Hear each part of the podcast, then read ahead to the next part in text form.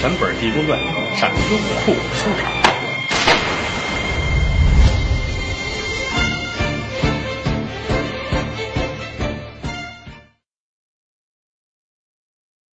咱们话分两头，回过头来再说这位两老道，烧的都没人模样了，没头发，没胡子，没有眉毛，小脸蛋黢黑啊，往前跑，心里边恨呐！哎呀，风僧啊，风僧，有朝一日报仇雪恨，我非把你剥了皮不可！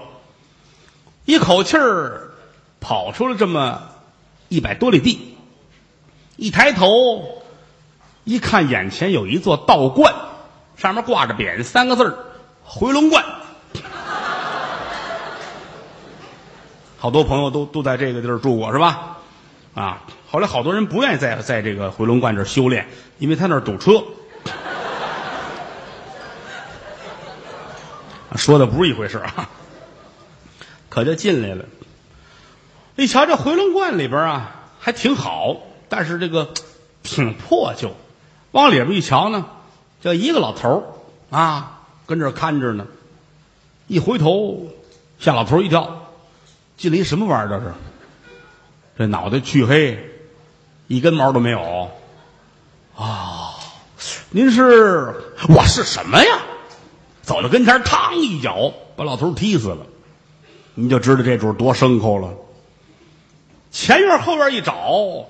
也没人得了，我就在这儿调养生息，啊，有朝一日我得找这和尚报仇雪恨，就算留在这儿了，啊，天天的也没事参禅打坐，自己呢慢慢的恢复，就发现这个观的后院有这么一个塔，这塔有一特点，啊。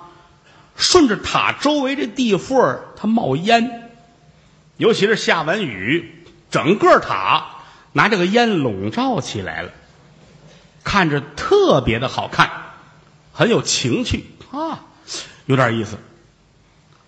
可是一个来月之后，这个烟突然间就没有了，而且就发现有的时候这个鸟啊，离这个塔飞得近一点，秃噜一下子。鸟就好像给吸进去似的。过不多久呢，在塔边的外边呢，竟有这个鸟的那个羽毛啊、骨头什么的。梁老道心说：“这怎么回事啊？”嗯，挺纳闷。有这么一天，天降大雨，雨停了之后呢，也就是黄昏左右了，他一个人跟院里这站着，猛然间就听他身背后有声音：“道友，你干嘛呢？”这一回头，那儿站着一老道，很诧异：“我来了些日子了，除了我没有旁人呢。”哦哦，赶紧迎上来了，一瞧这主，就这张脸金黄金黄的，啊！重眉毛、大眼睛、红胡子，站在这儿也仙风道骨。哦，吴良夫，哈哈哈哈哈！哎呀，您这是从哪儿来的？哈哈哈哈哈！我跟这儿住了一段时间了。你是我的房东啊？啊，不太清楚啊，不太清楚啊，也没看，心里咯噔一下子一琢磨，哦。大概其这是什么妖精？他不惹我呢，我也别惹他啊！客客气气的吧，来吧，内使待茶。两位就进来了，跟这儿沏茶聊天儿有这么十来天儿俩人就熟了啊。这天说着话，梁老道问他这个。这么长时间了，我拿您也当朋友。您跟我说说，您到底多大岁数？哈哈哈哈哈你问我多大呀？多大我可记不清楚。姜子牙斩将封神，我七岁。哦，一年级。这一算没法算了。斩将封神他七岁，心里就知道这不定是什么变的，可是特别的好奇啊！道兄，我有一句不知深浅的话，哎，你我弟兄知己相交，并无虚假，何必过谦呢？什么事儿？是是是，我这个人都有好奇的心啊，我也是如此。呃，我很想看一看道兄您的法身，什么意思呢？我瞧瞧你是什么变的啊，瞧瞧你那真面目。这位就乐了，哈哈哈哈哈！行行行行行。别人瞧不让瞧，你要看是没问题的了。嗯，现在不行啊，天还没黑呢。修道之人要避三光，咱们这样，夜半三更子时分，你打开后门，你往北山上看，我在北山等着你。哎呀，是我谢谢吧啊，您可别怪我，我就是好奇。哎，没事没事，人都这样，我也是有好奇心的嘛啊。晚上我在北山等着，你看，吃完了饭，这主就走了。梁老道等着吧。耳听得桥楼上三惊三点，心说得了啊，见证奇迹的时候到了啊！站起身来往外走，来在了后门这儿，打开门往外看。这个回龙观的后门啊，是一座山啊，没有啊。猛然间就见这个山坡上有两盏红灯，这什么意思？怕我瞧不清楚，挑着两盏红灯让我看吗？定睛再看，这可不是红灯，是两只眼睛。围着这个山子是一条怪蟒，水桶这么粗啊！把这个山盘上，这个蟒头抬着，吐着信子，俩眼睛像红灯一样。啊，点了点头，它是一条蟒成的精。哦，我我看见了，我知道了啊，我我我明白了，我上屋里等你去啊。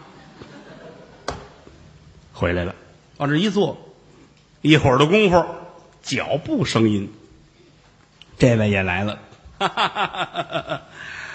瞧见了吗？瞧见，快快快来，快坐坐坐，喝水喝水喝水。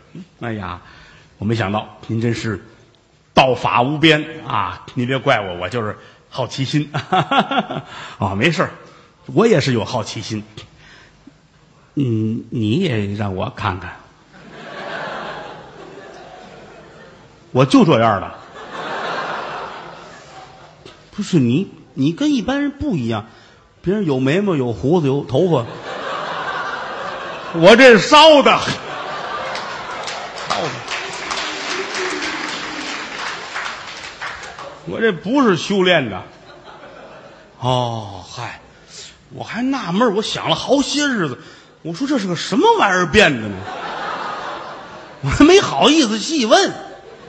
哦，那得了，那对不起了，对，不不没事人都有好奇心，嗯，俩人成好朋友了。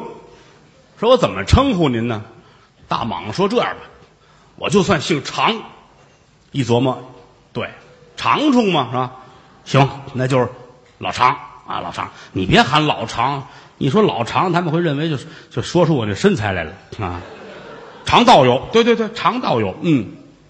俩人天天在一块儿聊闲天儿聊来聊去，这天梁子元唉声叹气。你说见天我这么待着有什么出息啊？尤其这么一个小破庙啊，这个你看人家那个大庙香火很旺盛啊，那我们这儿，哎呀，心里烦。常老道乐了，哎，这简单。我问你是？求财呀，你还是求名啊？哟都有才好呢。哦，一看你就是淡泊名利啊，嗯，真捧，嗯。这样吧，我让你名利兼得，呵，你说吧，你说怎么怎么能做到这一点？嗯，十里八乡村庄可是不少，咱们这样，我出去啊做法，整个这一块儿不管是井还是河水，我都下毒，老百姓吃完之后一定会得病，得病啊就得找大夫瞧。咱们在这儿，我给你变成这么一个铁的佛爷。他只要上这儿来，有钱人来了，咱们要他一两银子；没钱人来，一吊钱。搁了钱这儿磕头，我让铁佛给他药，吃了药呢，他就好了。一来二去，钱也有了，这个庙的名声也大了。你看怎么样？哎呀，哈哈哈哈太好了！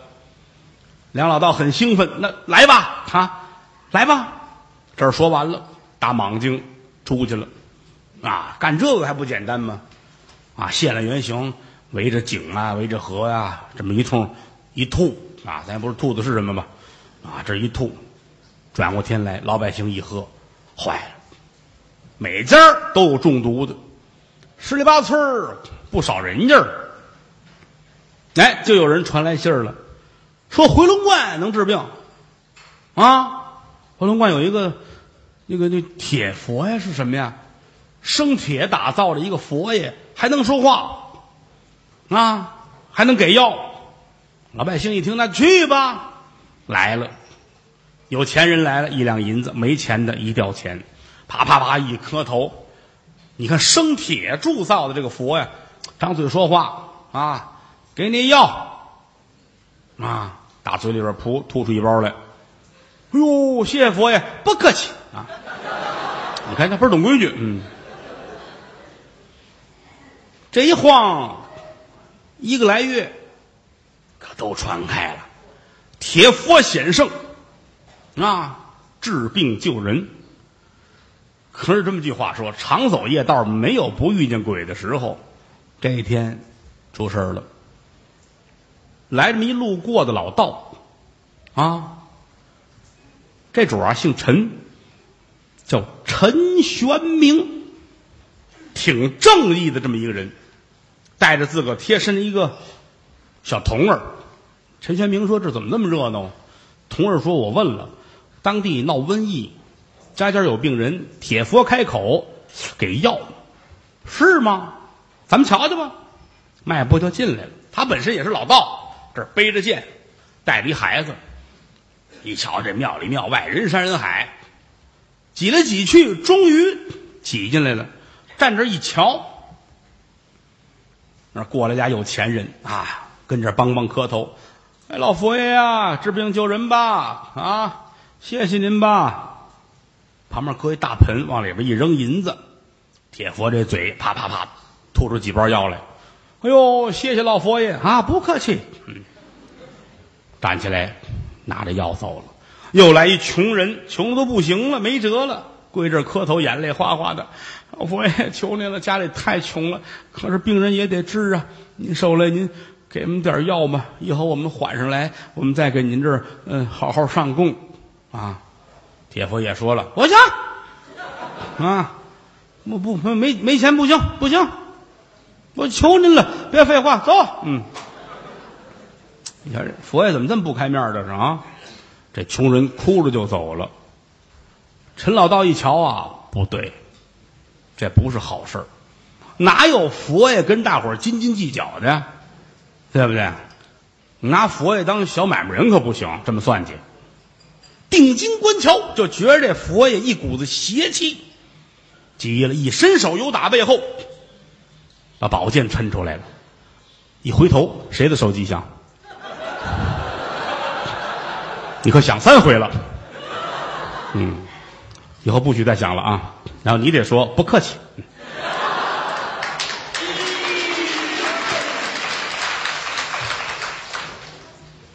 陈道爷拿着这宝剑奔铁佛就去了。两步就上了这供桌了，跟铁佛面对面。你是何方妖孽？话音刚落，铁佛这嘴张开了，一股子黑烟，陈道爷两步上去了，一步就下来了，浑身上下又黑又紫，都害怕。哎呦呦呦呦呦呦！佛爷显圣跟前带着一孩子，哎呦，您怎么了？这搀着往外走。出来之后没多远，拐个弯有一小客店，住店吧。扶着病人进来了，找间房躺下了。您怎么样啊？哎呀，不行，这个浑身难受，我这是中了妖气了。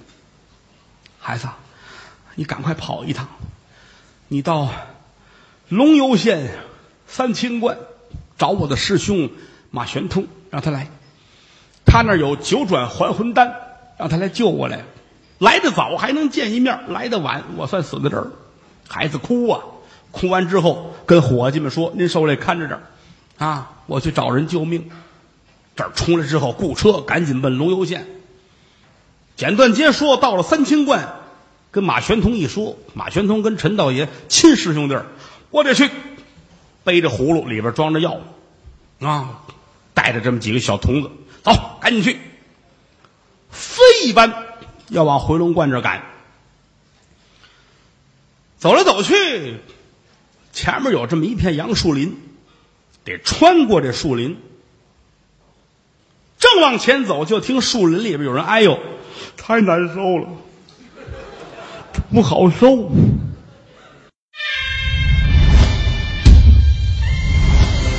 全本《地宫传》上优酷收看。